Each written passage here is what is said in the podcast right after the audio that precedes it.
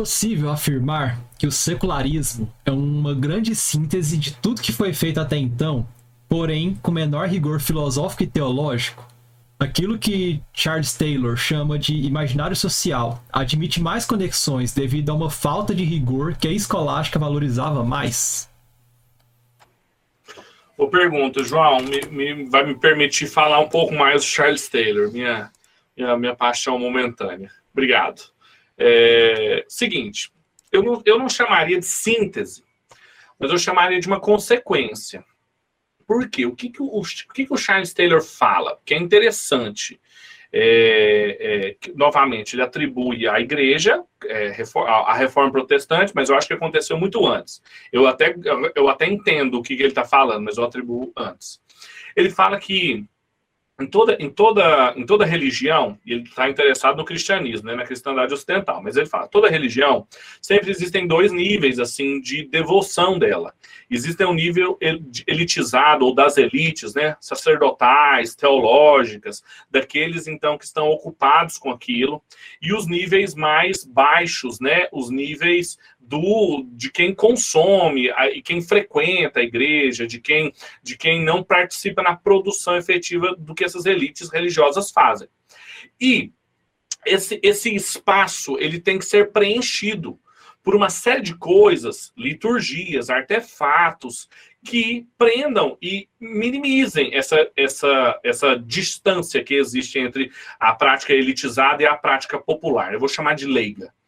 É, Pois bem, ele vai falar que a, as tentativas da, da, da, baixa Idade Média de multiplicar o que os protestantes entendem como é, resquícios de idolatria, é, os santos, as missas, a Virgem Maria, a, a, o calendário litúrgico e tudo mais, visava o quê? Visava aproximar esse leigo dessas religiões, é, é dessas práticas religiosas elitizadas e que, à medida em que a igreja não foi conseguindo manter isso, por uma série de fatores também que ele lembra sociais, e a gente está lembrando aqui dos intelectuais, mas ele lembra dos fatores sociais também. Era um aparato pesado para se, por exemplo, ter impostos, cada vez mais impostos. E então as guerras dos papas com os príncipes dos estados nacionais pedindo é, independência, isso dizia respeito de pedir independência da carga de impostos. E, e outras formas, então, com que essa arrecadação começou a ser feita, as indulgências, por exemplo, as famosas indulgências que o Lutero vai é, se contrapor. Isso, é, então, a incapacidade da igreja de ir mantendo essas coisas frente às pessoas, frente a, aos professores universitários, porque eles foram vendo que esse tipo de religiosidade e esse tipo de construção não ligava, antes o contrário, multiplicava um tipo de resistência à religião, foi fazendo com que a igreja fosse perdendo a capacidade de congregar esses indivíduos, essa burguesia nascente, esses novos capitalistas. É muito cedo para falar sobre esse termo aqui, mas vão ser eles que vão ser os mecenas, por exemplo, dos artistas renascentistas. O interesse de todos eles em bancar esse tipo de arte que está sendo feita e que já está sendo feita deslocada pelo menos dos grandes centros, dos grandes centros eclesiásticos e dos grandes centros universitários. Eles estão sendo feitos é, à margem disso. E essa incapacidade, o Charles Taylor atribui, então, à reforma, que a reforma cortou essa ligação da elite com o povo, e depois ela não soube articular corretamente o povo, porque ela esmigalhou isso e esfacelou isso com muitas pessoas, e em muitas, em muitas doutrinas diferentes, em muitas interpretações diferentes da Bíblia, dando lugar então à reflexividade que o Fred falou e tudo aquilo que a gente bem já conhece a história. Mas por que, que eu, eu entendo tudo isso que o Charles Taylor falou e concordo? Por outro lado, eu acho que essa fragmentação já existia. Por outro lado, ela, essa, essa incapacidade já existia.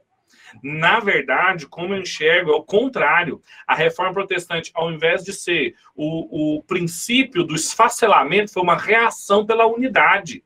A igreja estava toda facelada. É, economicamente, politicamente, doutrinariamente, não preciso nem falar para vocês. O Fred já falou, o tomismo não era hegemônico. Entre tomistas e franciscanos haviam todas as questões, e tinham os escotistas, tinham os ockhamistas, tinham os, os tomistas por um lado e por outro, agustinianos, podemos esquecer dos agustinianos. Quando surgiu a reforma, uma nova companhia foi criada, os jesuítas, que rapidamente, 100, 200 anos, se tornaram elite intelectual da igreja, com novas universidades, com novas traduções, com novos trabalhos intelectuais, a, metafísica de Suérez e a importância que ela teve posteriormente. Então, a igreja é toda esfacelada é, intelectualmente. A, a reforma foi uma resposta de unidade só que sobre outros princípios, não princípios institucionais. Foi tendo uma tentativa de unidade por princípios, por princípio de interpretação, por princípio teológico, de escritura, de Cristo, de obra de Cristo, de glória de Deus, de fé, de justificação pela fé. É claro que isso deu lugar a uma série de interpretações, mas há unidade entre aqueles que se entendem como protestantes. O, o que o Babington, por exemplo, vai falar do seu quadrilátero, quadrilátero de Babington, analisou o que seriam os evangelicais ali do século XVI até Uh, uh, os anos de 1990. Então a gente tem unidade aí, unidade por princípio, não unidade institucional, que é falsa, que nunca é, existiu.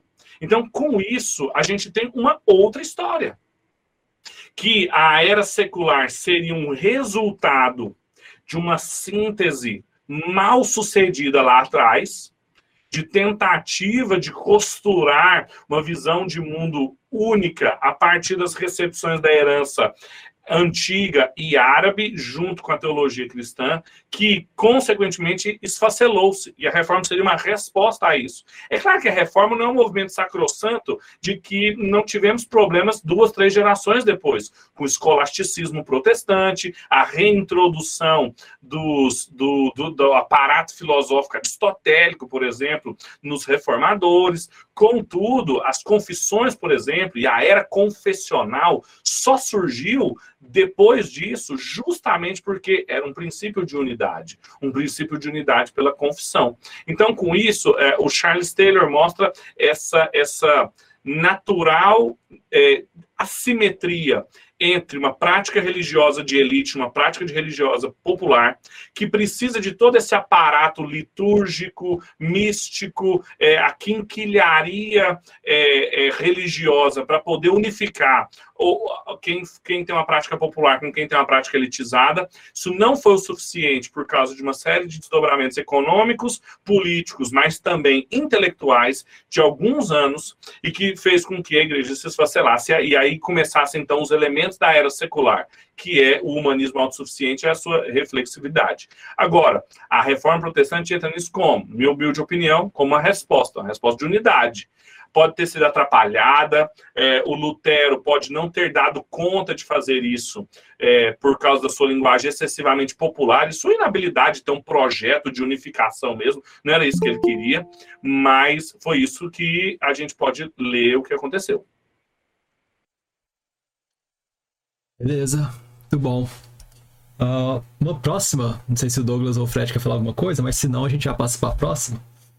Sim, eu, eu esqueci, eu tava, tava ah, no aqui. Vai lá, Douglas. É, é, rapidinho, é só duas leituras que eu me lembrei, enquanto o Pedro falava, que eu acho que ajuda nós entendermos esse plano de fundo histórico dentro do protestantismo, é o Teologia dos Reformadores, né, do Timothy George, e que são biografias né, de, de cinco importantes reformadores, entre eles o Lutero, e um outro livrinho que acho que o pessoal também já conhece um pouco, que é o Imperativo Confessional, do Carl Truman, né, que dá um forte argumento né, em favor é, da, da, unidade confessional né, da, da, igreja. Então, são duas leituras que valem a pena aí a gente fazer e entender esse plano de fundo.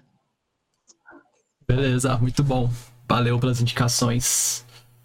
Uma próxima pergunta do Daniel. Como a visão ingênua ou senso comum pode ajudar o filósofo a não dividir a realidade em dois andares, Natural e espiritual ou natural e racional? Isso aí ele perguntou porque ele já está lendo o mês que vem, né? Por isso que ele perguntou. Essa pergunta aí é a pergunta daqui a um mês. Então pode passar para outra. Então, Brincadeira, mas é uma boa pergunta. É uma boa pergunta, porque às vezes a gente fica nesse mar aí de ceticismo e de problemas tal, e como é que se sai daí, né? O que é muito interessante é que, de certa maneira, o protestantismo foi uma valorização também dos particulares, uma ontologia da, da realidade, da existência, só que sobre outras bases, como o Fred colocou mais cedo, é uma maneira diferente de enxergar a revelação de Deus na natureza, uma maneira diferente de relacioná-la com a revelação especial. E por isso que os protestantes, então, valorizavam tanto a vida comum, né? Ah, os, os, ofícios comuns, as vocações comuns. E isso teve implicações também para o pensamento. A, a epistemologia do Thomas Reid, que é o que nós vamos estudar no mês que vem, claro, depois de passar por toda a epistemologia é, moderna, então cartesiana, lockeana, hilmiana, para a gente chegar na resposta dele, porque senão a gente não entende a resposta sem entender o problema, mas o problema também nasce aqui, como eu falei para vocês, Nicolau de Cusa, prestem atenção no Nicolau de Cusa, Pico de Mirandola, é, assim, são importantes autores do humanismo que já estão é, construindo esse ceticismo que depois vai ser respondido. Como que ele vai ser respondido? muito, muito é, é chamado de uma epistemologia do senso comum. Por quê? Porque eles vão confrontar essas teorias com a, o modo como a gente opera de maneira comum. E que se nós não operássemos assim, se nós operássemos como os céticos operam, nós não conversaríamos, nós não escreveríamos livros, nós não estabeleceríamos comunidade, a, a, a vida humana não existiria. A, a gente fala e se entende porque justamente porque nós não somos da, da, da ordem do incognoscível, porque não, nós não estamos nessa incapacidade cética, na dúvida metódica de se existimos ou não, se precisamos comprovar o que a gente chamou de uma epistemologia fundacionalista. O John Locke ele vai dizer que todas as crenças precisam de fundações, elas precisam de justificações. Se tudo que a gente crê, se a gente precisasse de, de, fundações, a maioria das nossas crenças não teriam fundamentações racionais. Nós não conseguimos comprovar racionalmente o nosso passado nós não conseguimos comprovar racionalmente que existem outras mentes. Isso é um argumento do Elvin Plantinga, o último mês nosso, mas bebeu muitíssimo dessa epistemologia do senso comum.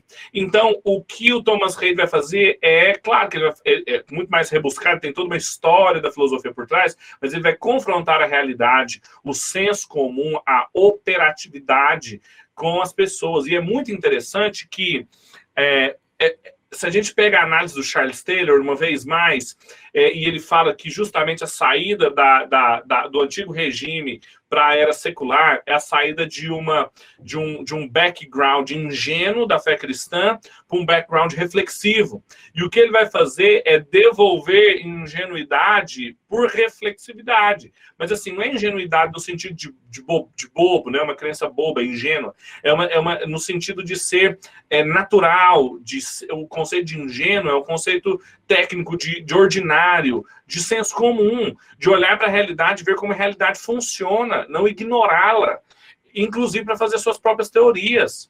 A, a, teoria do Platão, a teoria do Aristóteles, a, o neoplatonismo, ele, eles não encaixam com a realidade, eles não têm ressonância com o real, por causa da sua visão de mundo dualista, que a nossa realidade não tem. Não foi criada assim. Então, essas, essas oposições que a gente enfrenta de indivíduo e coletividade, de natural e sobrenatural, é, é, são estranhas ao modo como nós vivenciamos, porque a realidade não foi criada assim. E aí uma epistemologia do senso comum vai responder isso de maneira primorosa e vai dar lugar aí uma, a, uma, a uma renovação no pensamento filosófico, é, 200 anos, 300 anos de consequência dessa era secular aí, inaugurada na Baixa Idade Média.